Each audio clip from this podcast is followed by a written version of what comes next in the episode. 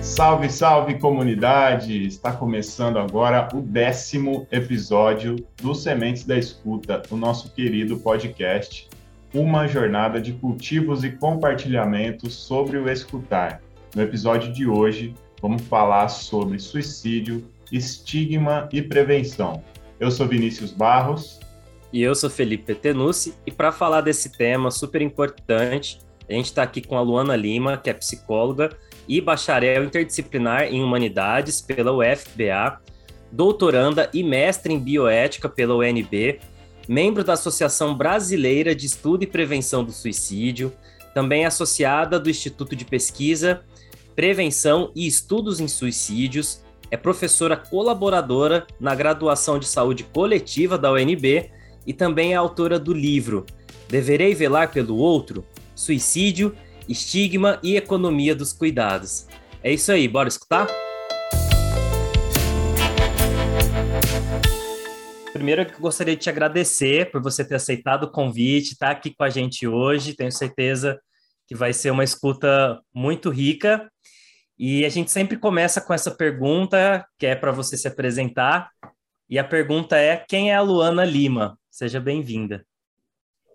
Obrigada, boa noite.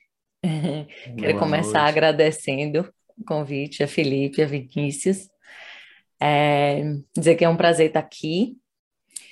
E começo me apresentando é, como baiana, acho que essa é a primeira identidade que me define aí. Eu sou de Salvador, é, atualmente estudo em Brasília, onde faço o doutorado é, em bioética na Universidade de Brasília e atualmente sou professora colaboradora da graduação de saúde coletiva também na UNB. É, sou psicóloga e bacharel interdisciplinar é, em humanidades, duplamente graduada pela Universidade Federal da Bahia. É, então, tive aí um percurso bastante interdisciplinar, né? É, acho que me vejo como psicóloga a partir desse lugar também, né? É, de múltiplos olhares, é, de múltiplos saberes. Acho que fui, fui tecendo o meu caminho muito a partir é, da clínica, da política, né? E, e hoje me, me afirmo, me encontrei muito como professora, então acho que era um pouco do que eu podia dizer de mim, assim. E hoje, assim, é, complementando, acho que a marca do meu trabalho vem muito pela prevenção do suicídio, né? Do que venho tentando pensar desde estagiária de psicologia. É, esse tema me capturou e, e acho que é isso. É, um, é uma tentativa de seguir aí nas trilhas, pensando as éticas da vida, as políticas de morte, é, um caminho que venham encontrando muita gente bacana para poder somar e pensar junto. Queria que a Luana é, falasse para a gente, acho que vai ser importante na nossa é, entrevista hoje, entender assim um conceito de bioética. Se você pudesse trazer para a gente, a gente dá sequência, assim, entendendo mais o que, que seria isso, bioética. Ótimo, é uma ótima pergunta.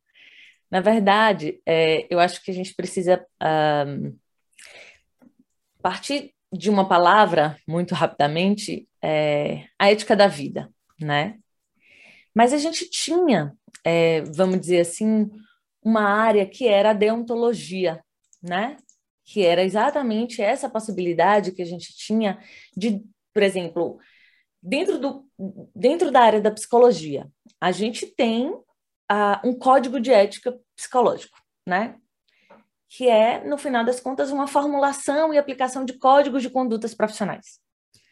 Em que a gente tinha lá uma autoridade moral, um grupo que propôs uma verdade ética, né?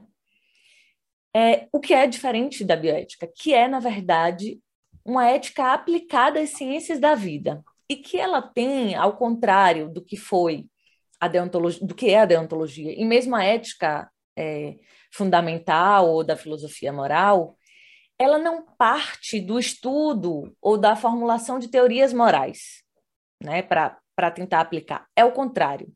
A gente parte de um problema real, de um conflito moral e através de um diálogo a gente busca soluções, né? O que eu estou chamando de diálogo quando eu falo disso? Para existir um conflito moral, precisa existir dois ou mais sujeitos ou grupos é, em relação a um conflito. Então, diálogo é tudo aquilo que a gente vai tentar, a partir daquela situação muito específica, é, beber da fonte disso que a gente chama de bioética para tentar um, um caminho de resolutividade, né? É, de alinhamento, de diálogo, é, de resposta né? possível diante de um, de um conflito moral. Luana, é, uma coisa que, que eu achei interessante também que você falou, antes de eu te fazer a minha pergunta, que os nossos convidados têm falado, é essa leitura para além do que é passado de, digamos assim, básico na psicologia, né? Então, me parece que essa leitura da sociologia, da filosofia, tentar buscar é, em outras fontes, né, é, saberes, inspirações para o pensar psicológico, me parece uma coisa muito importante. Eu fiquei muito interessado é, em saber como que que você escolheu esse tema suicídio para além da, daquela questão, né, daquela visão de uma ciência neutra, toda aquela bobagem que a gente escuta por aí, é, já partindo para uma visão de que quando a gente escolhe um tema de pesquisa, é porque algo em nós também é, é mexido, né? Tem uma coisa é, em nós que é preciso ser colocada, enfim.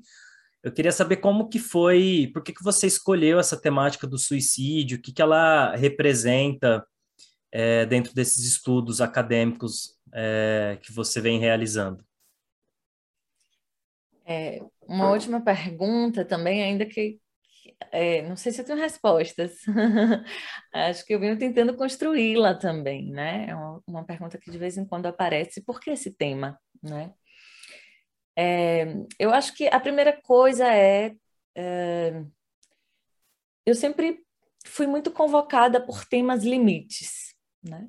Então, a automutilação, o suicídio, a dor crônica, é, são experiências limite mesmo, né? Porque eu acho que o sofrimento humano, se por um lado ele pode ser extremamente devastador, ele pode ser uma potência de recriação absurda também. E eu acho que essa, essa ambiguidade, quando a gente trabalha suicídio, a gente está trabalhando a vida e a morte, né? E quando eu comecei a trabalhar com essa clínica, é, foi muito bonito ver a vida brotar em cada caso, sabe? Mesmo nos casos de fibromialgia, que teoricamente eu, eu, eu, eu trataria de um tema da dor, né? De uma dor mais literal, vamos dizer assim não é verdade, né? Além dela não ser nada literal, os casos de, de pensamento suicida, de tentativa de suicídio estavam ali também. E aí eu fui entendendo que, na verdade, esse questionamento sobre a vida, sobre o viver, faz parte da essência humana. Né? Talvez não exista nada tão humano quanto o sofrimento. E, e eu acho que isso me capturou, né? É, poder dar lugar a algo que é cada vez mais silenciado como a gente vem negando o sofrimento, como a gente vem silenciando o sofrimento. Isso a gente pode ver é, em várias, é, vários cenários, sei lá, a gente pode pensar o que virou luto no DSM-5, né? É, que é, eu brinco que é a Bíblia da psiquiatria mundial, né? É, o luto que antes é, a gente reconhecia um certa, uma aproximação sintomatológica do luto com a depressão, né? Ou seja, sintomas muito parecidos, né? manifestações muito semelhantes. Mas até o DSM-4, a gente tinha um entendimento de uma experiência como natural da vida, né? O luto, em que todos passaríamos é, algum dia por isso, é, ou e a depressão como uma experiência psicopatológica. É, que eu confesso que eu não gosto muito desse termo, isso seria discutível também, mas assim, vamos lá, essa era uma diferenciação, né? O luto como normal e o, a, a depressão como psicopatológica. Uma das, um dos critérios de diferença também era a questão do tempo. E aí a gente tinha o luto como um, um possível, uma experiência que era singular, certo? Ou seja, um, esse tempo também poderia ser singular, mas a gente tinha aí um ano, mais ou menos, para um assentamento, para uma elaboração de uma perda muito significativa para o sujeito. É, hoje, o luto no DSM-5, passado 15 dias, ele já pode ser medicado. Porque é, é como se o sujeito tivesse uma tolerância de 15 dias para viver sua dor. É, há aí uma demanda que é de funcionamento, de consumo, de trabalho, de uma exigência capitalista que ele não pode mais sofrer. Esse reconhecimento foi perdendo mesmo uh, lugar, né?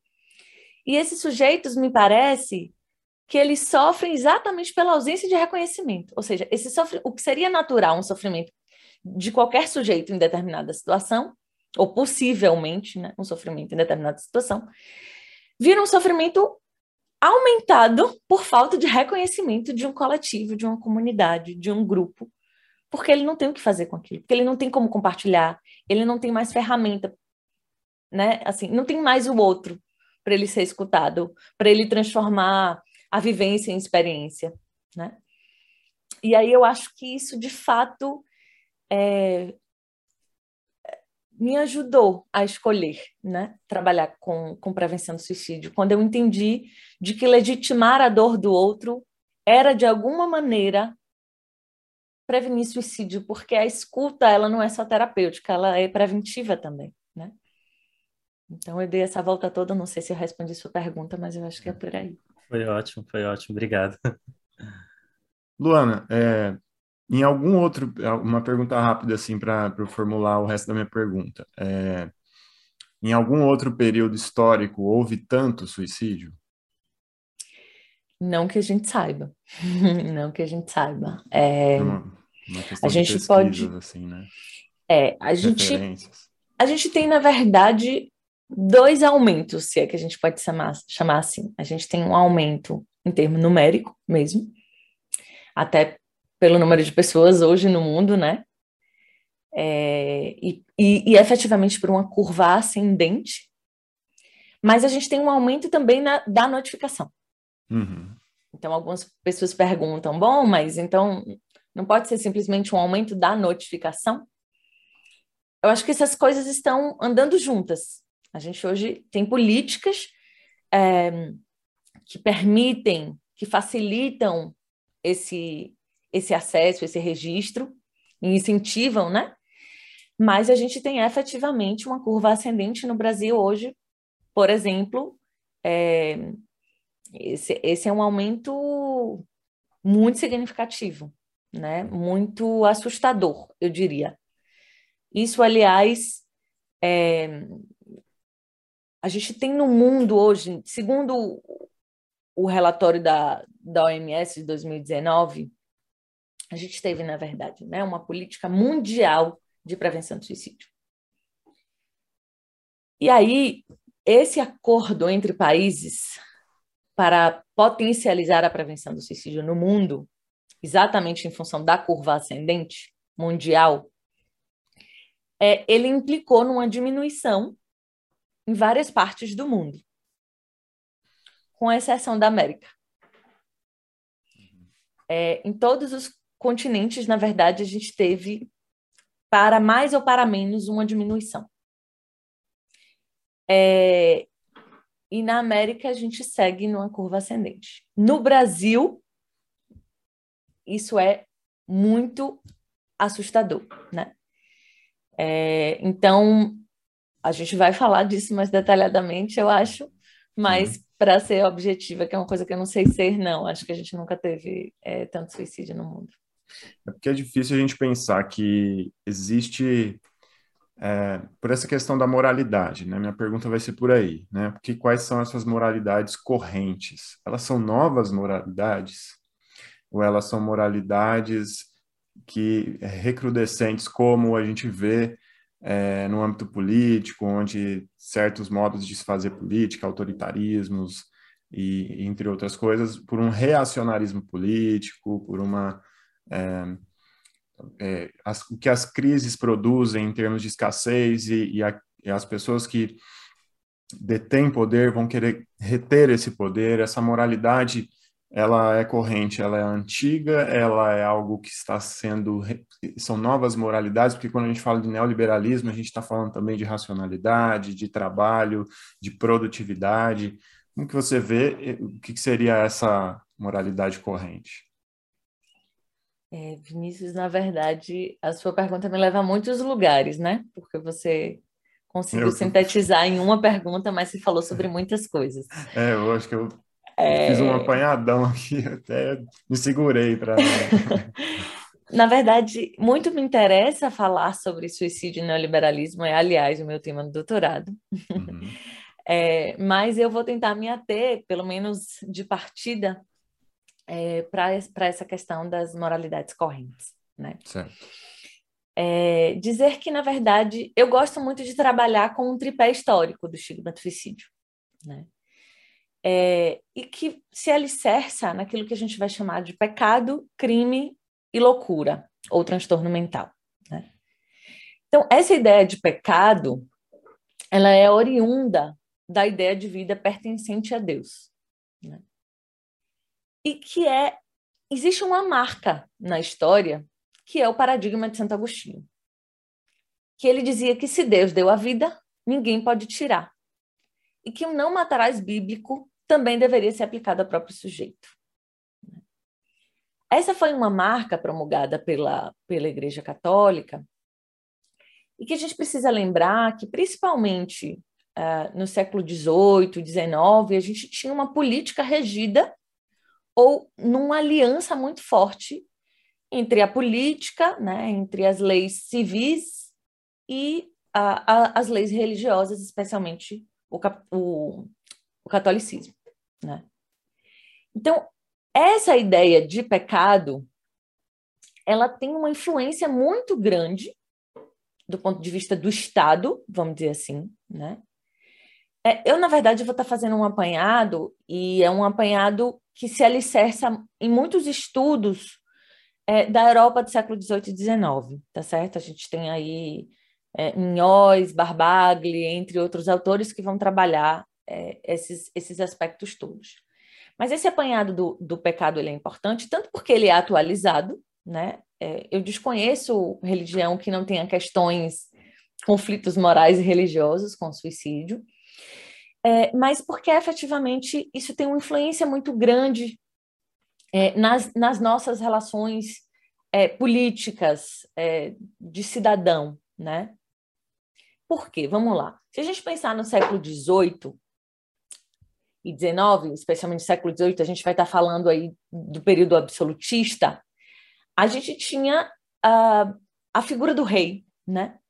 E o rei, essa, esse esse peso histórico da soberania fala, sobretudo, de um sujeito que também carregava, ele, ele era representante de Deus, né? Então, assim, se o suicídio era um crime contra Deus, virou também um, um crime contra o rei, né? Porque os filhos, os súditos, deviam a vida ao rei. Né? É, esse é um primeiro aspecto. O segundo é que essa, essa, esse peso, essa, essa negação, essa exclusão, essa violência com esse sujeito que era malquisto, é, mal visto, é, ele ganhou corpo a partir de certos gestos e rituais um, sociais. Então, a gente pode falar de perdas de rituais fúnebres, né? Até muito pouco tempo, a gente ouvia falar de que as pessoas que tinham uh, se matado não podiam ser enterradas em Campos Santos. Né? Ou seja, e o que, que isso significava no final das contas? Né? Essas pessoas não iam para o céu. Né? Não havia um perdão, não havia a, a possibilidade de uma vida digna após a morte. É, e essa perda de rituais fúnebres ela se estende a, a gestos de muita violência do ponto de vista público. Ou seja, a gente pode falar de, de pessoas, e aí eu estou falando do, do estatuto de crime mesmo, né? Pessoas que, quando tentavam e não, não conseguiam, podiam ser presas, podiam ser torturadas, né? podiam ser segregadas da sociedade. Mas a gente também fala de pessoas que se mataram e que foram expostas, que tiveram seus corpos arrastados publicamente, que tiveram seus corpos colocados em forca, mesmo depois de mortos. Primeiro, porque isso lhes tirava né, uma dignidade, mas também como um exemplo para o que podia acontecer né, para as outras pessoas, enfim, como o suicídio podia passar pela cabeça de outras pessoas, era uma exposição é, de muita humilhação, né? Então, esses corpos eles eram muitas vezes abandonados em árvores, deixados para os animais comerem. Né? Existia ali uma, é, uma força contra aquele sujeito mesmo depois de morto. E esse estigma, ele, é, ele se estendia à família. Né? E ainda, estou é, falando também juridicamente. Então, existiam confisco de bens, né? Muitas vezes esse sujeito deixava bens para sua família e o Estado podia é, retirar, é como se assim ele se, ele se desfez de um pacto dos vivos primeiro, né? Então tudo aquilo que lhe era de direito era retirado. É por isso que esse pacto silencioso ou não, é, a gente pode dizer que é uma espécie de obrigação política, né? E essa obrigação política ela se estendeu ao Estado moderno. Então, esse sujeito que tenta ou que consuma o ato suicida, ele passou a ser um desobediente da normatividade política e jurídica. Né? Então, aí a gente tem o pecado e o crime, né, de forma muito relacionados, mas a gente ainda tem um terceiro tripé, que é a loucura, ou transtorno mental, como a gente vai chamar hoje. Né? É, e esses são discursos que são atualizados, né? É, e, e, obviamente, isso tem um pouco a ver, né, Vinícius, com o que você colocou, que é como esses discursos também servem, por exemplo, para o neoliberalismo, né? Porque esse sujeito, uma vez enquadrado, vai ser mais fácil de administrar. Então, ou ele é um transtornado e, portanto, ele precisa ser cuidado e tratado como tal, ou a, ou a religião, se ele tiver uma, pode tentar enquadrá-lo também, né? colocá-lo, inclusive, numa situação de negação, é, mesmo que, que, pela via da culpa, né? ou pela via da, de uma possível rejeição da sua comunidade. É, e, como eu disse, um certo um, um pacto silencioso dos vivos que isso eu digo no Brasil, porque a gente ainda tem países que efetivamente compreendem o suicídio ainda como crime. Né? Então, esse é um tripé que a gente não pode nunca perder de vista, porque no final das contas, esses são discursos, é, a forma que a gente compreende os fenômenos reflete na forma que a gente lida com eles, né? Então, se a gente não não consegue desconstruir isso, a gente sabe que isso efetivamente vai estar presente nas relações, nas dinâmicas, nas formas de cuidado às pessoas em sofrimento.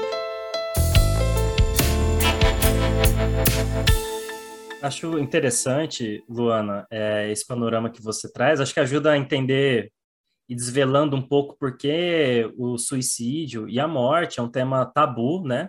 Principalmente suicídio, acho que tem um, um estigma ainda maior. E a gente é, tem uma base filosófica, né, resgatando a bioética, o estudo da ética. A base filosófica da Declaração Universal dos Direitos Humanos é a ética kantiana, que vai trazer essa ideia de que não há diferença entre assassinato e suicídio, né? Ele vai dizer, bom, é usar a vida como um meio e não como um fim. Rompe lá um dos, é, dos imperativos categóricos kantianos, que é uma, a base principal da Declaração Universal. E nesse, nesse sentido, claro que antropologicamente falando, como você já deixou claro, né, a morte é talvez o fenômeno mais universal é, que a gente tenha, né? E, e, há vários sentidos é, de suicídio, há vários tipos de suicídio. O Weber já começou a trabalhar com isso há muito tempo atrás. mas a minha pergunta tem a ver com a prevenção do suicídio. E eu queria te perguntar sobre, sobre isso, se é possível a prevenção do suicídio, pautado dentro dessa, até dentro desse contexto que o Vinícius já traz, dessa sociedade que a gente vive dentro do neoliberalismo. E eu queria, na verdade, acrescentar que como a gente não como que a gente pode fazer para não deixar esse discurso da prevenção do suicídio algo hipócrita ou vazio? Porque me parece que há um discurso, como você vem construindo, de uma talvez hipervalorização da vida, de estar vivo, de fazer. Esse sujeito não pode, de forma alguma, retirar a sua vida, né?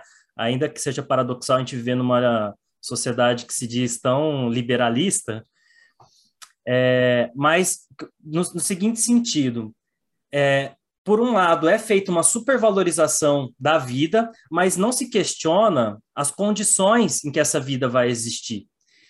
Então, eu queria saber até qual é a medida, né? De tudo bem, há um discurso de prevenção do suicídio, mas como que isso não se torna vazio? Porque é, como que a gente pensa uma transformação da condição da existência para algo que faça mais sentido para as pessoas, que cause menos sofrimento? Onde que entra talvez uma transformação, como você trouxe do conceito de bioética, no sentido real da coisa, que não fique só numa discussão filosófica? Olha, essa pergunta seria o nosso encontro inteiro, certo? Ah, eu, eu também não consegui sintetizar, desculpa. Foi mal. Não, é, é, porque de fato é, isso diz um pouco de tudo, né? Foi uma pergunta muito muito bacana porque dá para dizer sobre muitas coisas. Eu vou pedir licença para devagar um pouco ali ou aqui. É, e começar é, respondendo a partir dessa perspectiva da morte, né? A gente vai ter alguns autores que vão trabalhar, Felipe Arrier, Foucault, né, para falar um pouco, é, Fernanda Marchetti, que vão trabalhar exatamente essas transformações do que a gente compreende, inclusive, como morte, né? Então, se a gente tem aí o próprio Foucault, né, quando ele vai dizer assim, bom, no absolutismo a gente tinha é, uma é, um estatuto que é diferente do estatuto moderno, que vai dizer, então, é, a gente precisa fazer viver e deixar morrer, né? Ou seja, fazer viver a vida como imperativo. Inclusive como imperativo ético, moral, mas assim, uma hipervalorização da vida. Não à toa, esses sujeitos vão ser facilmente carimbados como sujeitos transtornados, porque se a vida é o que a gente tem de maior valor, como é que a gente vai estar tá negando? Como é que o sujeito vai negar o que ele tem de mais importante. Né? A gente não pode desvincular, inclusive, a gente sabe que mesmo conhecimento técnico científico, ele vai estar respondendo a, a um cenário ou interesses políticos. Acho muito difícil a gente pensar num transtorno fora de um é, de um de uma normatividade moral, de um conjunto moral, né? de um tempo histórico que vai falar, inclusive, das normas, de como a gente precisa responder como sujeitos a, a, ao nosso tempo. Né? Então, essa é uma primeira coisa. Os sujeitos que respondem à vida pela via da morte são sujeitos carimbados, crucificados, excluídos, violados, violentados. Né? É, e aí, mas isso quando a gente fala desses sujeitos especificamente ou seja, aqueles que vão negar radicalmente a, a imposição de uma determinada referência. Mas a morte em si, ela foi sendo silenciada, higienizada pela própria transformação da instituição hospitalar, por exemplo, né?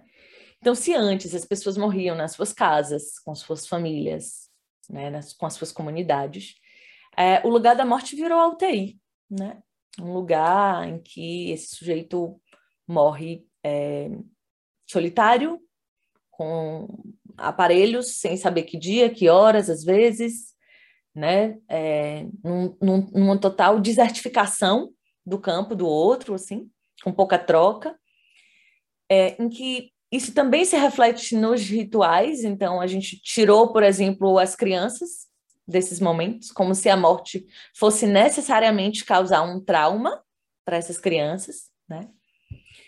Então, a morte, ela, de modo geral, é, ainda que a gente coloque ela nesse lugar do hospital, sob os cuidados dessa instituição e desses profissionais de saúde, os profissionais de saúde, por outro lado, eles são treinados para salvar vidas.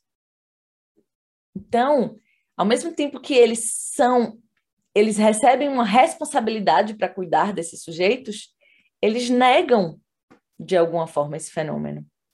E esses sujeitos que não só est estão morrendo porque por uma imposição da vida, da saúde, das circunstâncias, mas porque de alguma forma escolheram e aí escolheram escolher bem entre aspas, tá certo, gente? Mas porque tem ali uma, uma participação ativa do sujeito, é, são sujeitos completamente negligenciados, fora cluídos, vamos dizer assim, né? Então, eles tomam para si, isso é meu, é, né? Mas é de uma forma extremamente é, violenta mesmo, né? A gente vai também falar disso melhor quando eu puder trazer um pouco as falas dos profissionais.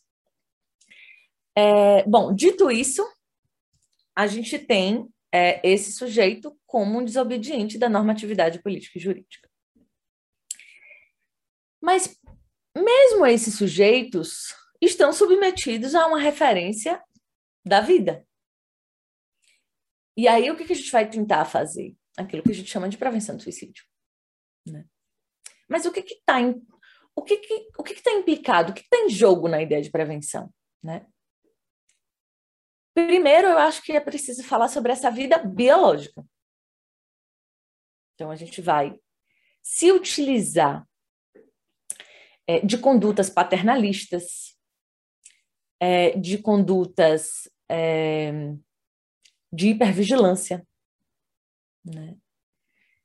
É, de uma certa. Uh, no hospital, por exemplo, a gente reconhece que os profissionais muitas vezes vão utilizar de uma contenção física ou química para controlar esses sujeitos.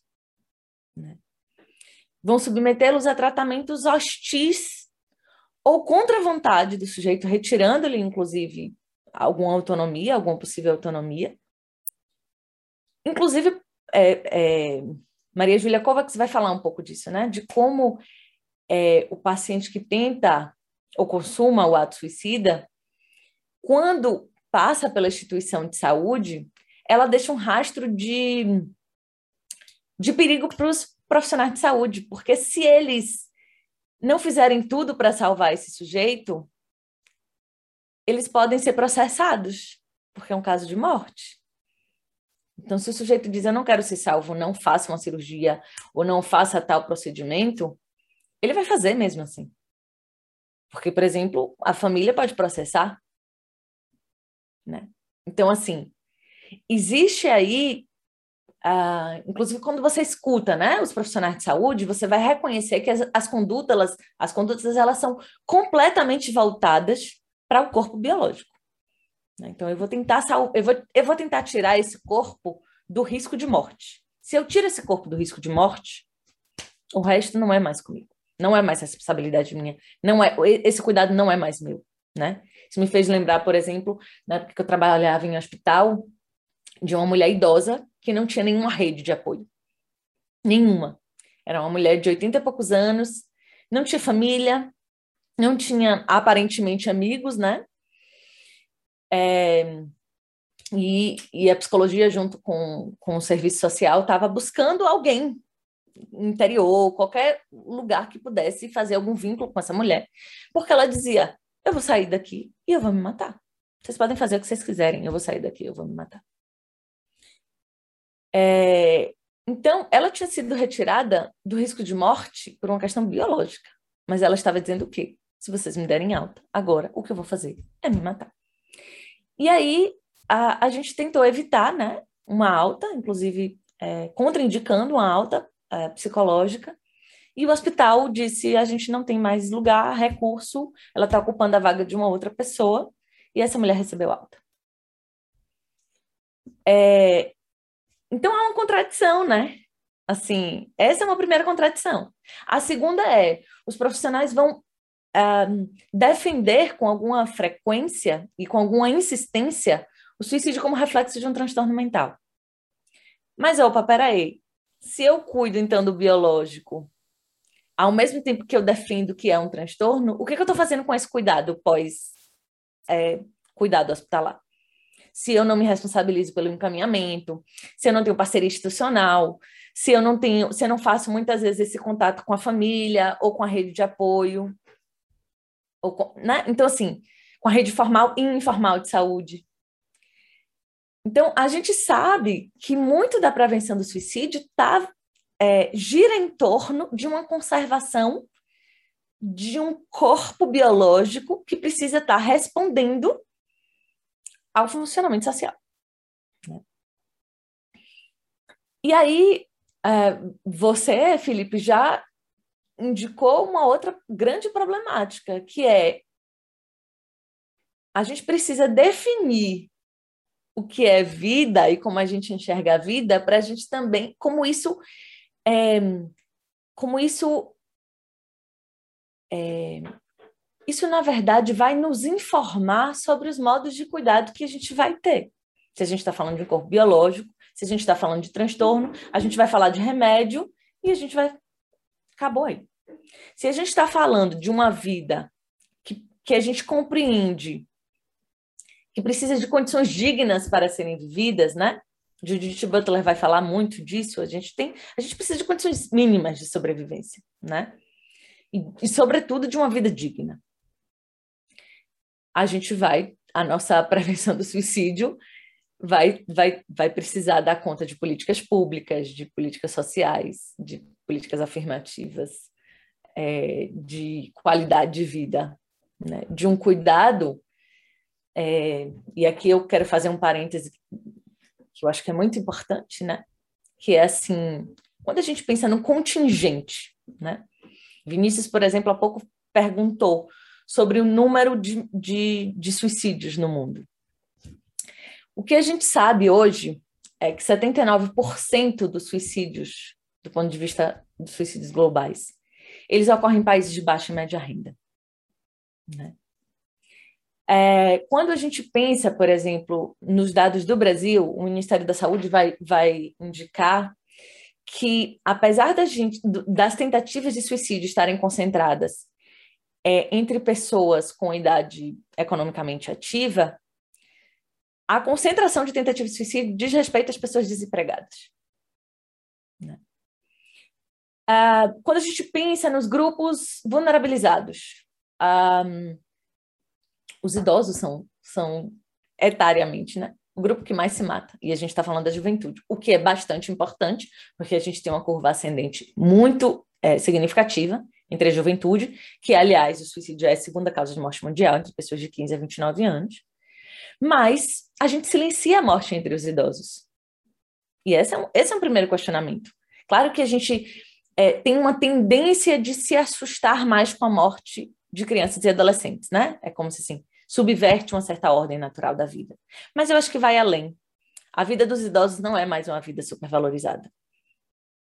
Né? Porque eles não produzem, eles não consumem, eles não, não, não têm um nível de utilidade, de exploração, é, de resposta à maquinaria, à engenharia neoliberal.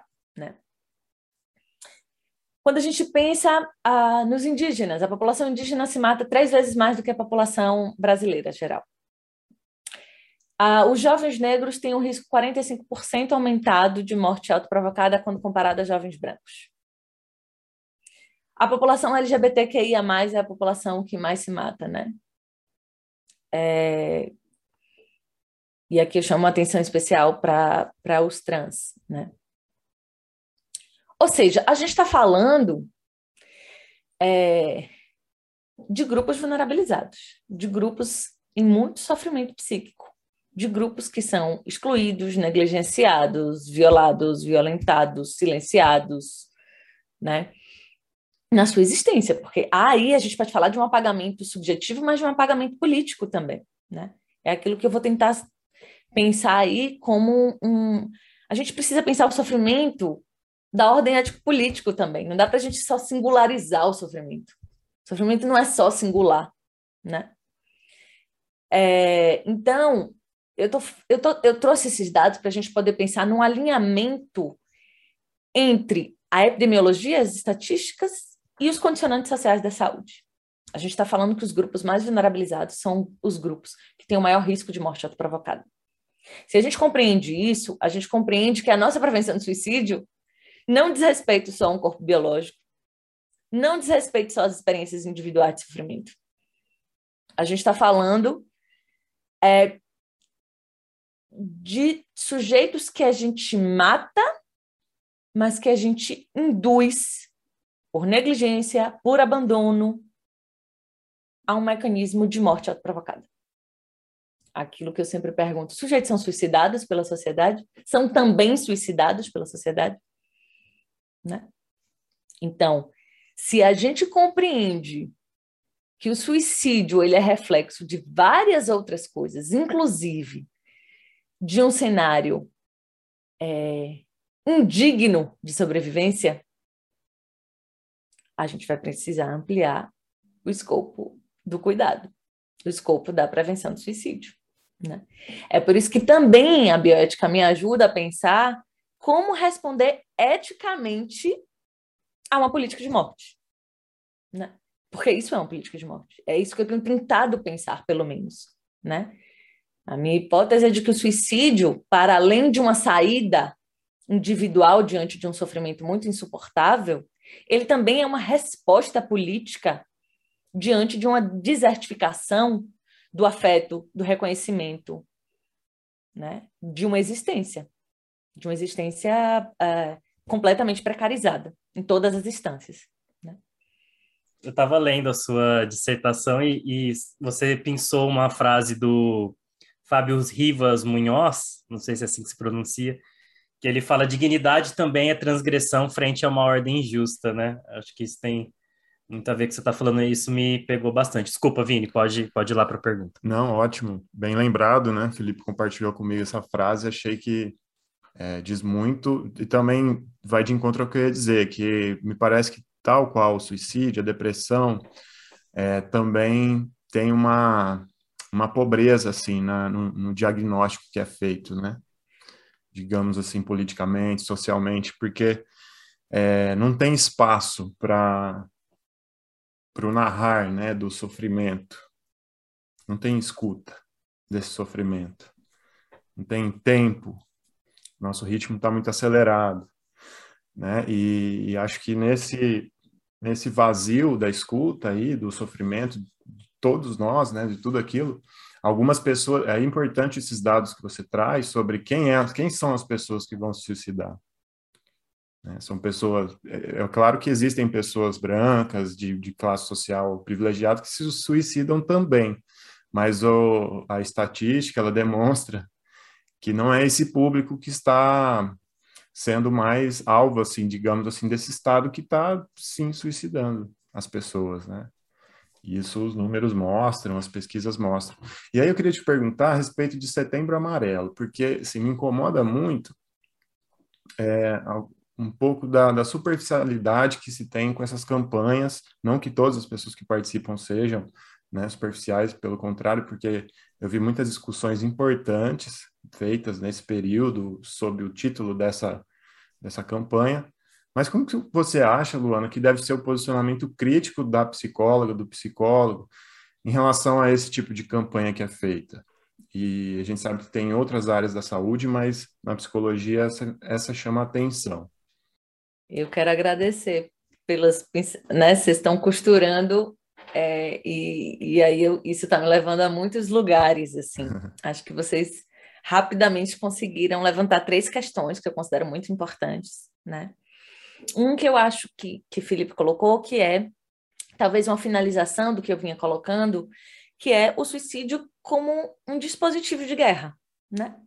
Ou seja, é, o quanto que o suicídio vem aí como, ainda que mascarado de uma escolha ou, ou ato individual, como ela é um dispositivo de guerra, né? É... E eu não, eu não gosto de que essa afirmação minimamente me exige um, uma trajetória teórica que eu não sei é, se vale a pena a gente deixar isso teórico demais, né? É, mas que eu acho que é importante para a gente poder minimamente subverter essa lógica, é, porque a nossa perspectiva é sempre essa, muito individual ou individualista, né? É, até porque eu acho que a modernidade ela nos induz muito a isso. Né? É, o neoliberalismo nos induz muito a pensar, até porque a gente. Qual é, qual é um dos valores que, que eu diria que é mais importante no discurso neoliberal? A autonomia, ser autônomo. Você precisa responder a, aquilo que você escolhe. Né? Parem como a gente superdimensiona a autonomia e muitas vezes a gente sequer questiona do que, que a autonomia é feita, né? A autonomia ela também está na interrelação. Não existe autonomia sem que isso esteja contextualizado, sem que isso esteja é, que não passe pela influência dos familiares, dos das parceiros ou parceiras amorosas, da religião, do trabalho, do cenário, do lugar que eu vivo, da minha comunidade, dos médicos que me tratam. É, a minha autonomia é o tempo inteiro uma resposta é, que está no mundo, que está na interrelação. Né? Então, acho muito perigoso, inclusive é, hoje há um discurso, né? É, há uma linha dentro da própria bioética que defende o suicídio como um, um direito, uma, um reflexo de uma autonomia. E, e, veja, eu acho que a gente precisa, em alguma medida, ou pelo menos em última instância, defender a autonomia. A autonomia é uma coisa importante para o sujeito, mas assim, do que, que a gente está falando quando a gente está defendendo a autonomia, né? Acho que às vezes a gente compra alguns discursos muito perigosos que são contra o próprio sujeito em sofrimento, né? Essa é uma primeira questão. A segunda questão é, que Vinícius trouxe foi da narrativa. Eu tenho muito interesse de falar sobre isso, mas talvez a gente possa falar disso um pouco mais para frente, né? De um aspecto, não sei se mais clínico necessariamente, mas de um escuta, que eu acho que a gente pode explorar mais. Exato. É, mas em relação à campanha do Setembro Amarelo, é, eu acho que é, é, muito importante que a gente fale dela, e no final das contas, foi muito bom a gente ter passado setembro é, e, e ter esse papo depois, né? É, porque eu acho que, no fundo, o Setembro Amarelo virou uma, uma coisa compulsória, né? Assim, é, parece que todo mundo tem que falar, porque é quase um sinônimo de engajamento pessoal, empresarial, institucional, né? Se eu não falo, eu não tô nem aí para a vida. E eu vi umas coisas engraçadas. Eu não, eu não faço parte da comunidade do Twitter, não, mas é, acabei acessando algumas publicações e, e, uma das coisas que mais me chamou a atenção foi isso, assim, né? É, fizeram umas, uns, umas publicações que dizia, olha, isso no final de agosto. Bom, amanhã começa Setembro Amarelo, então até hoje vocês têm aí ainda a possibilidade de, de é, fazer bullying, de cancelar as pessoas. A partir de amanhã, segura a onda que setembro está chegando, né? E por que é essa? Parece que a preocupação some em 1 de outubro né? Ou seja, a gente tem uma tentativa de falar de algo é, e que a gente muitas vezes não sabe do que está falando, né? E, isso tem sido muito complicado, assim, né? Outro dia alguém, um, um colega psicólogo me escreveu dizendo, olha, fui chamado para tal lugar, me diz aí o que, que eu faço, que, que textos eu uso, como é que eu falo, do que, que eu falo. Como assim, sabe? Tipo, é, se você não sabe falar sobre é, suicídio, é melhor você não falar, né? Porque eu acho que é importante que a gente traga informação. Eu acho que é importante que a sociedade se envolva. Eu não acho que prevenção do suicídio seja apenas uma possibilidade dos especialistas. Somos todos possíveis agentes de prevenção do suicídio, não tenho dúvida disso. Isso também tem a ver com a questão da escuta, né? do acolhimento, do cuidado. Então, em alguma dimensão, somos todos agentes de prevenção do suicídio. Mas eu acho que a gente precisa saber como fazer isso e por que, que a gente está fazendo isso. Não dá para dizer assim, ó, oh, estou disponível, me escreve aí na, na caixinha. É... Não, não dá, né? É... E eu acho que aquilo que veio com a intenção de informar a sociedade, é, precisa, a gente precisa ter um compromisso é, com as ações e políticas continuadas, por exemplo. Né? Essa é uma das formas mais efetivas de prevenção do suicídio. Não dá para eu começar a falar na minha rede social, nas empresas, na sociedade, nas escolas, nos colégios, nas universidades, nos uh, serviços de saúde, porque no final das contas eu vou estar gerando demanda. Se eu oferto um serviço, eu vou estar gerando demanda. Essa demanda vai para onde? Se a gente tem serviços é, que não dão conta, é, se a gente tem profissionais que não são qualificados para a temática, se a gente tem um tabu social que a gente não desconstrói, repare, a gente vai estar tá fazendo o que com esses sujeitos que a gente disse, não, pode falar aí do seu sofrimento. Acaba setembro, a gente faz o que com esses sujeitos? Ou a gente se compromete de que isso que a gente está começando em setembro, ou que isso que a gente está enfatizando em setembro, a gente tem condição ou condições de dar conta disso o resto do ano, todo dia, porque saúde mental é uma condição de todo dia.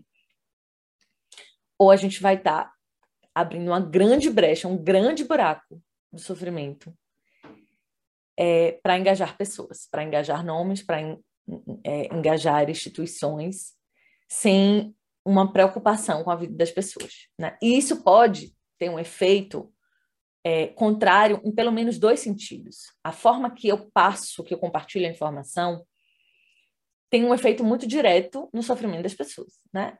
Então, tem aquilo que a gente vai falar de efeito Werther, né?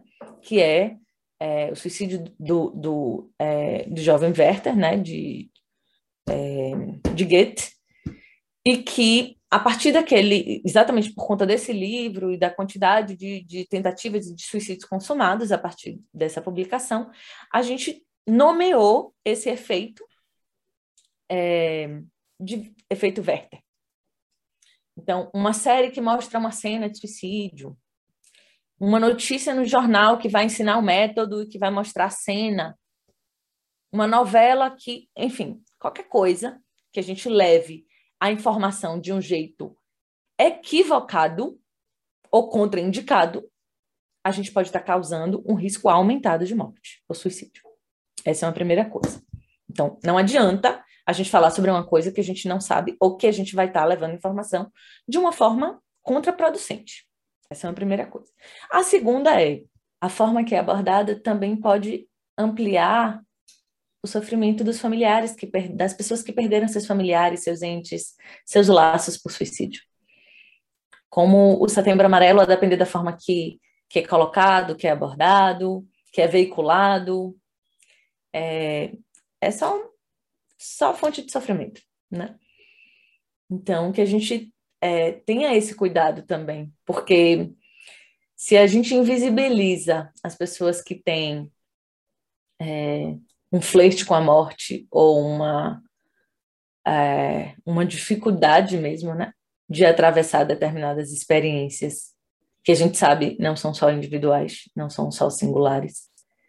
Esses familiares, eles são abandonados à própria sorte, porque eles carregam o estigma que esses sujeitos levaram com a sua morte, mas essas pessoas ficam e é muito devastador, né? São experiências muito doídas. Então, acho que falar em pós-venção é uma coisa muito importante. Pós-venção aqui nomeando é, esse luto por suicídio, que é também uma forma de prevenção do suicídio. Pegando um gancho, como que, que nesse neoliberalismo tudo vira mercadoria, né? Até os temas. Exatamente. Parece que, como você deu esse exemplo do, do, do psicólogo, né? Ali ele, ele entra nesse jogo de um tema que vira mercadoria e durante Exatamente. o mês ele vai ser trabalhado, Exatamente. enfim, e, e, vai capitalizar em cima dessa temática dentro de um sistema muito certeiro do próprio capitalismo de incorporar esses temas e deixar talvez eles menos transgressores, né? Perfeito, Felipe. Inclusive, Tiago Blois, que é um colega querido, ele fez um texto magnífico sobre isso, que é a mercantilização é, do Setembro Amarelo. Um texto que eu indico bastante, inclusive. Bom, é, tá sendo para mim tá sendo uma delícia te escutar, tô aprendendo bastante. E você já puxou o gancho da gente explorar um pouco mais essa temática da escuta. Então, nesse momento da entrevista, a gente quer se focar um pouco mais. Não que a gente não esteja falando sobre isso há muito tempo, né? Mas talvez focar um pouco mais sobre essa questão da escuta. E contextualizando rapidamente a minha pergunta, é, achei muito interessante a construção que você foi trazendo de como que o suicídio ele é tratado no sistema de saúde, que me parece que é uma visão de um sujeito cindido, né? Dividido. Então, como se esse sujeito ele tivesse uma dimensão biológica que nada tem a ver com a sua dimensão social, por isso que eu achei também muito importante e muito bonito e importante essa visão da autonomia como algo que se faz no encontro, né? Parte dela está nessa nessa relação. Então, dentro desse sentido, é, de que nós estamos vivendo, sim, sobre uma realidade que nos cinde a todo momento, né?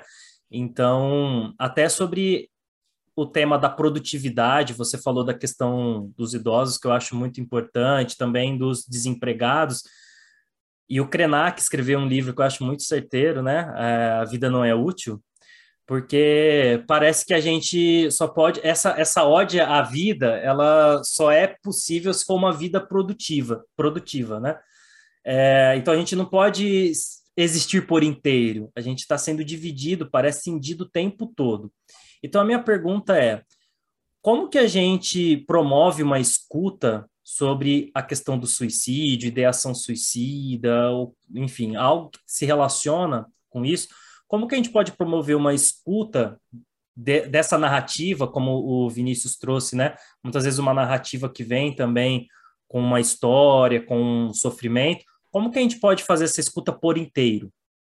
Eu diria, Felipe, que a primeira coisa é essa, assim, é reconhecer, legitimar o sofrimento do outro, né?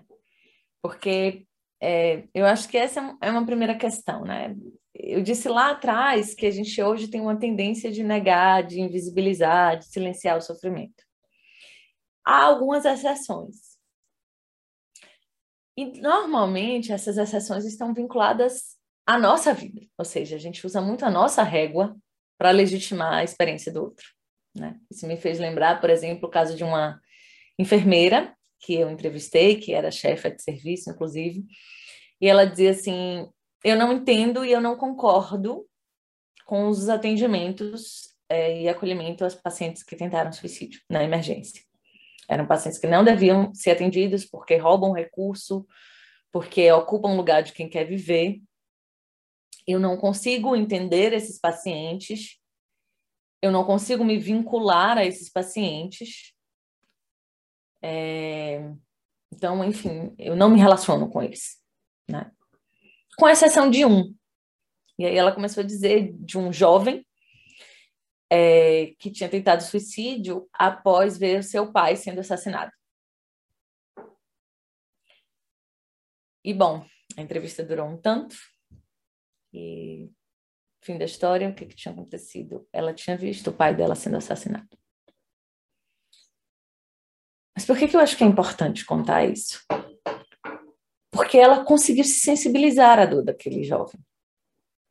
Mas ela conseguiu se sensibilizar porque era uma dor que dizia dela, da experiência dela. E que muitas vezes é isso que a gente vai fazer. A gente vai conseguir compreender ou passar régua no outro a partir da nossa história. E como isso é perigoso. Né? Isso é muito perigoso. É, então, essa é uma primeira coisa. A gente precisa reconhecer, a gente precisa legitimar a dor do outro, a experiência do outro, naquilo que o outro vive com as possibilidades dele, com os limites dele, com as potências dele, com as ferramentas dele, com a rede dele. Essa é uma primeira coisa. A gente só tem possibilidade de, seja na clínica ou não, qualquer escuta com essa pessoa em sofrimento, se a gente reconhece essa dor. Essa é uma primeira coisa. A segunda, eu acho que a gente precisa evitar qualquer julgamento. Julgamento moral, julgamento religioso, qualquer, qualquer julgamento. Né? É, entender que, assim, eu sempre brinco com isso, né? É, às vezes é muita pretensão, assim. A gente quer salvar o outro, né? Quando a gente acha que a gente vai fazer prevenção de suicídio. A gente vai salvar o outro. É muita pretensão. A gente, eu sempre brinco assim, a gente não salva da gente. Que, que é isso, né? Achar que a gente vai salvar o outro, dele mesmo.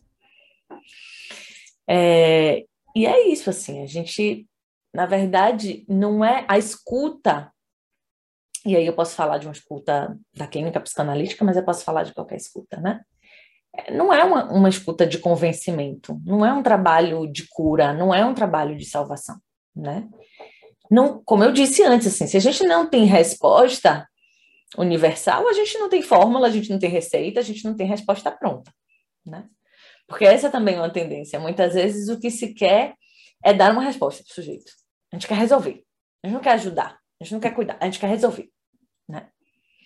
E aí essas respostas é, podem vir de lugares muito distintos, assim, é, seja pela via da agressividade, mas pela via do incentivo, de uma motivação que vai fazer bem para quem está falando, no máximo, porque para quem escuta pode ser um desastre, né? É, e aí isso também me fez lembrar de uma das entrevistas que eu fiz e que é, um enfermeiro disse: Não, aqui a gente tenta motivar. E aí ele lembrou de um caso que ele atendeu de uma mulher que tinha tentado suicídio. E ele faz é, um percurso que é de rememoração do filho dessa pessoa. Então, assim, você lembra de quando é, você ficou grávida, de quando você amamentava, você olhando nos olhos do seu bebê, o bebê olhando para você, de como era lindo, de como quem disse para ele que era lindo? Quem disse que aquela maternidade necessariamente foi desejada? Quem disse que aquela relação é uma relação de, de um, de um bom afeto? Ou ao contrário, pode ser de um, de um afeto excelente e isso não necessariamente sustenta aquela pessoa, ou pelo menos naquele momento, a ponto de, dessa pessoa só se sentir culpada. Ou seja, na verdade, é uma frase que mais silencia o sujeito do que ajuda o sujeito. Né? Então, por isso que a gente precisa pensar também de que, às vezes, assim, a gente tem que menos se preocupar com o que a gente vai dizer e mais se preocupar em escutar, em estar disponível para escutar. E essa escuta, ela requer um não enquadramento, né? Porque não, então eu entendi rapidamente o que o sujeito me diz, eu já entendi, já sei o que ele, o que ele quer, o que, o que é melhor para ele. Não, não, a gente não pode também adotar uma perspectiva paternalista, né? A gente não sabe melhor do que o sujeito o que é melhor ou o que é pior para ele, né? E tem uma coisa muito bonita que, que meu orientador, o Anderson Flor do Nascimento, diz, que é um filósofo. É, ele diz assim: o diálogo ele só pode acontecer quando a gente se permite desconstruir pelo outro. Sem isso, não tem diálogo. Se a gente não se permite desconstruir, não tem diálogo. Vai ser uma imposição, vai ser qualquer outra coisa, não vai ser diálogo. Né? Então, essa é uma escuta que é, mesmo na clínica, mesmo trabalhando há muitos anos, o que você precisa fazer é: eu preciso escutar esse sujeito. É uma história única, singular, né? E até por isso, eu preciso, por exemplo, saber quem é ele, quem é esse sujeito, né? Quais são os fatores de risco e quais são os fatores de proteção desse, desse sujeito? Por exemplo, a gente fala muito, né? Quando a gente está falando, por exemplo, em, em um fator de proteção ou em rede de, de rede afetiva, a gente vai lembrar muito rapidamente da família. Mas não necessariamente a família é uma rede de proteção. Ela pode ser um fator de risco. Você precisa saber disso antes de você acionar a família desse sujeito. E para você saber disso, você precisa escutar o sujeito. Entende? É, tem um, é, um bombeiro, Diógenes, que tem um livro, e os cursos dele realmente assim é, são muito sensíveis, porque era um bombeiro que, enfim, a função era salvar a vida também, né? E, e aí, em determinado momento, ele foi para uma missão em que ele precisou escutar um sujeito por horas, e ali ele entendeu que tinha um dispositivo de escuta que mudaria todo o trabalho dele. E, e aí ele vai, vai fazendo relato né, desses, desses casos, inclusive usa vídeo para mostrar como era a abordagem dos bombeiros antes e de como é que as coisas estão se transformando. E que muitas vezes uma das coisas era você levava para a cena, porque aí a gente está falando dos bombeiros, né, gente? A pessoa numa cena já de tentativa de suicídio. E que muitas vezes se colocavam outros atores nessa cena com uma perspectiva de salvação daquele sujeito. Você botava a mãe, o filho, o irmão na cena, que às vezes poderia, inclusive, aumentar o risco de morte, e aí não mais de um sujeito, mas de dois, de três. É... E aí ele diz isso, assim, né? É... Era uma jovem que sofria abuso sexual do pai. E aí o que, as pessoas disseram? Chama a, chama a família e chama o pai como se fosse um agente de, prote... de proteção, e era justamente a pessoa que violentava aquela sujeito, que era uma fonte de sofrimento muito grande. Então, assim, a gente precisa sempre escutar esse sujeito. Não dá para a gente partir do princípio de que tem coisas que sempre acontecerão e vão dar certo. Não. Então, mais uma vez, a gente precisa escutar esse sujeito, né? Ter a disponibilidade de escutar esse sujeito. É...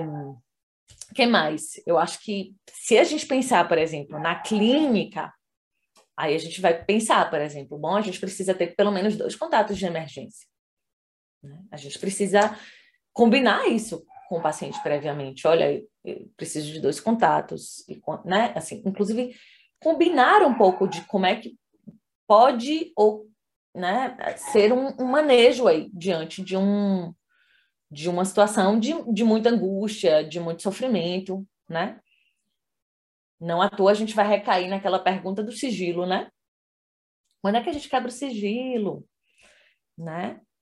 É, a gente, dentro do código de ética é, do psicólogo, e aí não vou estar falando de bioética, vou estar falando de deontologia, a gente tem uma referência que é em risco de morte né, do sujeito ou de outro, a gente pode quebrar o sigilo.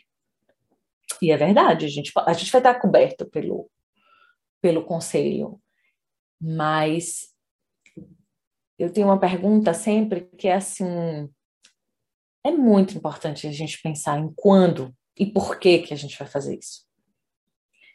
Porque muitas vezes esse, esse sujeito vai chegar num sofrimento tão grande, e ainda mais assim, né, para psicólogo que às vezes não tiveram oportunidade ou não escolheram se capacitar, se sensibilizar em relação ao tema, que podem ficar tão desesperados exatamente por uma por um medo do que pode acontecer ou por um risco de um processo, enfim, podem recorrer muito facilmente à quebra de sigilo.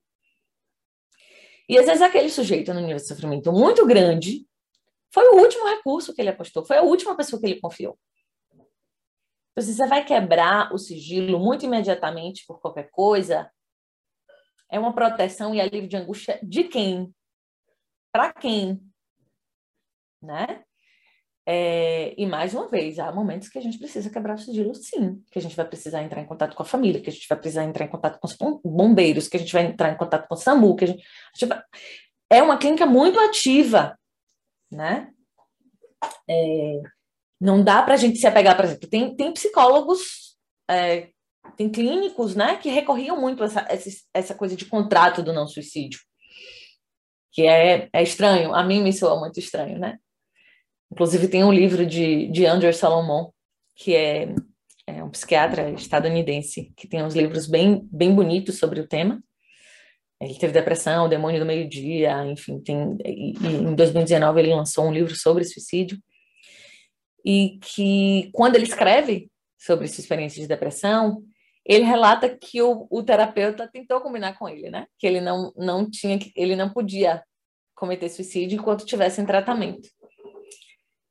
E aí ele diz assim, mas como, né? Ele questiona isso, porque, assim, como é que pessoas desesperadas, assustadas, em sofrimento, né? Com medo, podem dar essa garantia, né? E, e aí ele diz assim, seria como pedir a uma pessoa que tivesse pneumonia para não tossir enquanto está em tratamento. Ou seja, a gente precisa lidar com o sofrimento cru, com tudo que isso é, com tudo que, que o sofrimento demanda. E o, e o sofrimento demanda muito cuidado. né? Mas a gente precisa pensar também, gente, que tem um sujeito, se o sujeito foi para o seu consultório, por exemplo, e aí agora eu vou estar voltando realmente escuta mais para o psicólogo, para o psicólogo clínico em especial. Se ele chegou na clínica, que ele, se ele está ele tá demandando de alguma forma, ele está pedindo ajuda. Use isso a seu favor. Né?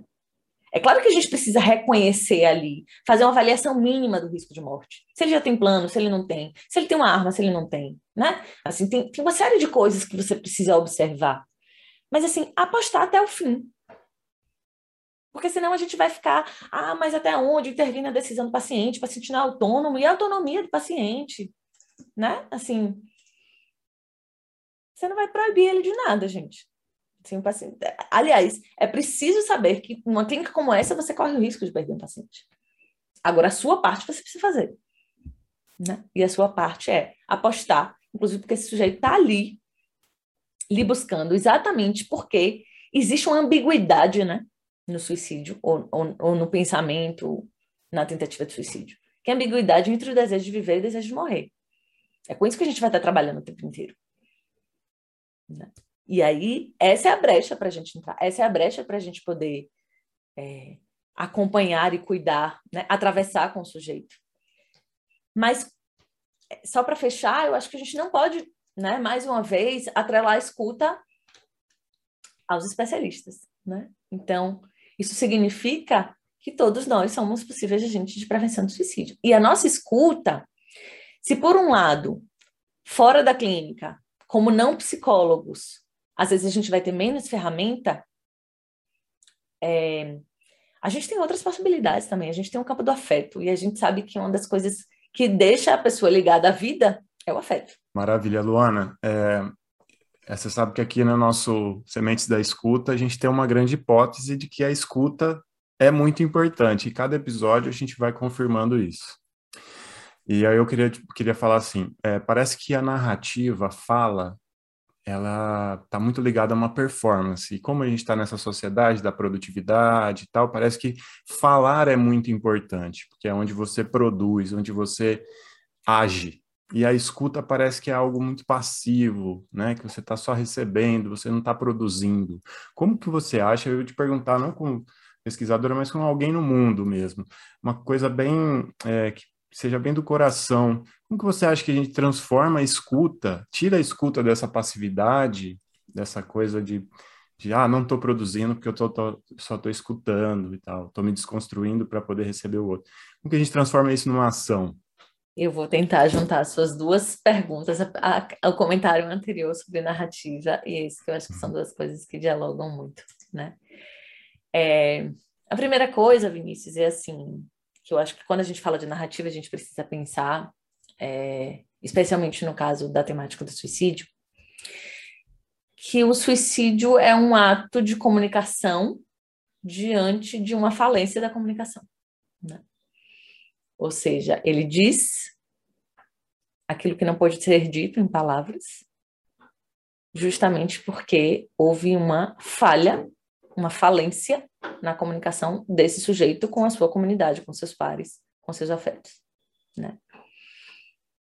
É, e aí é, tem alguns textos, tem um texto de, de Karina Fukumitsu com Maria Júlia Kovacs, é, tem um texto de Fernanda Marchetti, tem um texto de Lívia, Mori, é, Lívia Moreto, que é um texto incrível, sobre a, o texto chama A Morte do Narrador.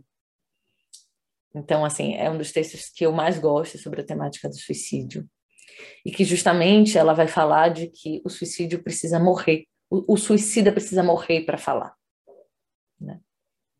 Então, essa experiência que não pode ser compartilhada, né, por tabu, por dificuldade de contato, ela fica compartilhada com a morte, né? E aí, eu gosto muito de usar uma diferenciação um, feita por Christian Dunker e Joel Birman,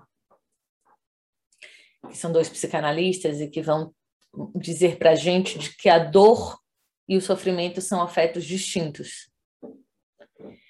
E que a dor é um afeto predominante da contemporaneidade, que é essa condição de silenciamento. Assim, de uma condição solipsista, de solidão mesmo, assim. É uma subjetividade que se fecha em si mesma, não tem espaço para o outro. Na verdade, assim, não tem apelo e não tem outro. Né? É... E que, para a gente, dentro da nossa linguagem mais técnica, a gente vai falar de uma precarização de simbólico. Né? O sofrimento, ao contrário, né? ele tem a interlocução, a interlocução está no centro da experiência. Porque o sofrimento ele pressupõe alteridade. Né? O sujeito é, sofrente, ele faz apelo. E, ao mesmo tempo, tem um outro presente. Né? É, porque, justamente, Maria Lívia Moreto vai dizer assim, se ao mesmo tempo a gente tem uma precarização do simbólico desse sujeito num total silenciamento, num ensimesmamento, numa subjetividade fechada em si mesmo, a gente tem também que é né, isso que ela, na verdade, vai chamar da morte do narrador, se o sujeito não fala, mas né, não narra sua experiência, ao mesmo tempo ela vai dizer, olha, a gente tem também um desaparecimento do... A gente vai ter um desaparecimento de uma comunidade de ouvintes.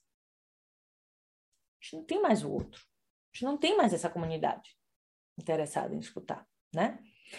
E é por isso que esses autores vão dizer que o sofrimento é hoje uma experiência mais rara no nosso tempo. Porque ela possibilita, sim, uma transformação junto com a sua comunidade, com seus pares. A gente sabe que o sofrimento se altera, né? Conforme ele vai sendo nomeado. É isso que a gente faz clinicamente. E, de alguma forma, isso é um pouco a sua segunda, essa, essa pergunta, a sua última pergunta, né? Porque quando você diz assim, poxa, a, a escuta parece muitas vezes uma, uma, uma ação passiva, vamos dizer assim quando na verdade ela é um dispositivo político. Eu, eu, eu gosto de pensar que, que a escuta é um dispositivo micropolítico, né? que é um ato micropolítico, que é uma afirmação da vida também pela palavra. É, mas eu gosto muito dessa definição de Joel Birman e Christian Dunker, porque e, e, atualizado né, por, essa, por essa afirmação de, de Maria Lívia, de Maria Lívia é, Torinho Moreto, porque quando ela denuncia essa ausência, esse desaparecimento da comunidade de, de ouvintes, isso me lembra muito de um caso que a gente teve na universidade no ano de 2019. Foi um caso muito paradigmático para falar sobre isso, porque é, foi um dia de sexta-feira de manhã, num lugar bastante movimentado, eu diria que um dos lugares mais movimentados da universidade, na frente da reitoria, na frente da biblioteca. Houve um suicídio público. E, bom, as pessoas que lá estavam, é, a ficha só caiu quando os bombeiros, quando os policiais começaram a chegar. E essas pessoas, quando foram abordadas, bom, né? O que, que, tinha acontecido, como é que tinha sido aquilo, por que, que ninguém tinha feito nada, né? As pessoas estavam buscando alguma explicação. E tudo que elas conseguiram dizer foi: a gente achou que era uma performance artística. Ou seja, a gente está falando de um suicídio, mas que essa comunidade, repare, a interpretação disso passou longe, né? Olha a falência dessa comunicação. Olha essa comunicação, esse ato de comunicação, diante de uma falência de comunicação. Né? Então, assim, é, a escuta. Eu não estou dizendo que a escuta necessariamente evitaria esse caso, a gente não sabe. Possivelmente, eu diria. Né? Assim, eu, eu tendo a acreditar que sim. Mas, assim, a ausência dela é desastrosa. Né? E como a gente pode fazer dela um exercício micropolítico que é a gente precisa se disponibilizar mais para o outro. Né? A gente precisa entender que esse é um dispositivo, seja ele dentro ou fora do consultório, de cuidado. Né? É uma dimensão do cuidado. É, é claro que a gente não pode pensar é, que a clínica a gente também vai salvar o mundo, não é isso. Mas eu acho que a escuta, ela nos permite, ela, ela potencializa uma afirmação da vida que é pela via do reconhecimento. E que muitas vezes a gente, como psicólogo, vai estar entrando nesse lugar da alteridade desse outro. E que vai possibilitar essa revinculação, essa reconexão com o mundo, com o outro, né? Com, com, com afeto. Era isso. Luana, é, a gente está chegando na, na parte final da nossa entrevista. Vou te fazer a última pergunta. É, foi muito é, edificante essa escuta. É, como o Vinícius já adiantou, a gente tem esse tema central no nosso podcast e a gente deixa a nossa pergunta mais cara, nossa pergunta característica do nosso querido podcast para o final.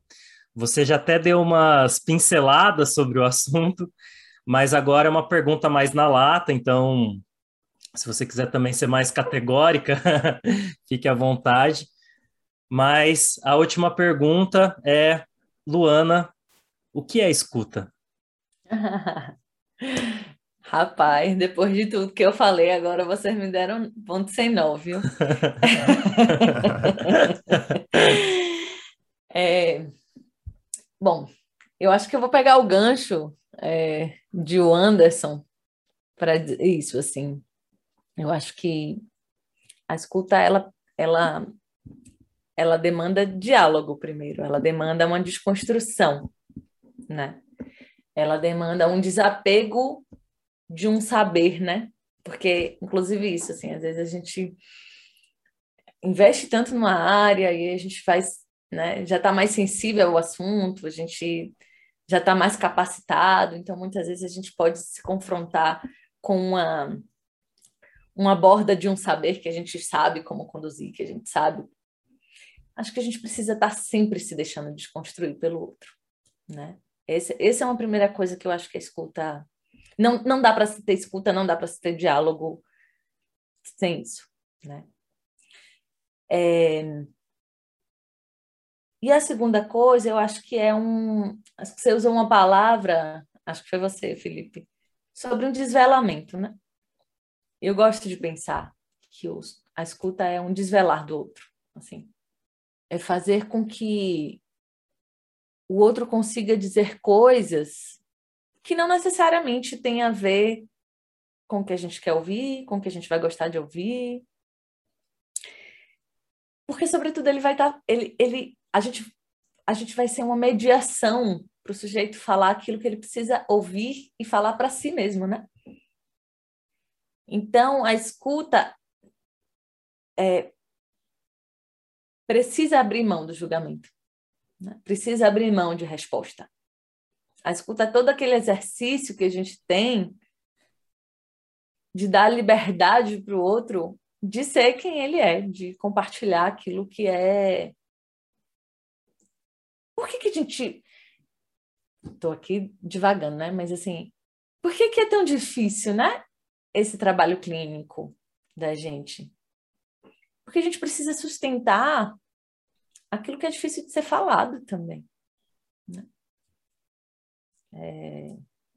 Eu acho que eu aprendi mais sobre a escuta sendo paciente, né? Acho que não dá, não consigo ver muito uma possibilidade de uma trajetória potente é, na clínica, em especial. É, e aí que eu estou falando da psicologia, mas eu posso estar, tá, né? Estou falando da psicanálise também, que é sem a gente entender e passar por esse lugar de paciente em que um outro vai estar tá sustentando a escuta para a gente. Né? Porque quando a gente escuta alguém profissionalmente na clínica, a gente precisa estar tá separado desse outro. Né? Senão a gente vai fazer que nem aquela enfermeira que só conseguiu escutar quando eu lhe dizia respeito. E aí a gente pode estar tá sendo uma fonte de reprodução de violência. Né? Então, a escuta é quando a gente eu acho, a gente potencializa a possibilidade de afirmação, de liberdade, de existência desse outro, né? No fim, eu acho que eu defendo que a escuta é uma, uma afirmação política também da vida.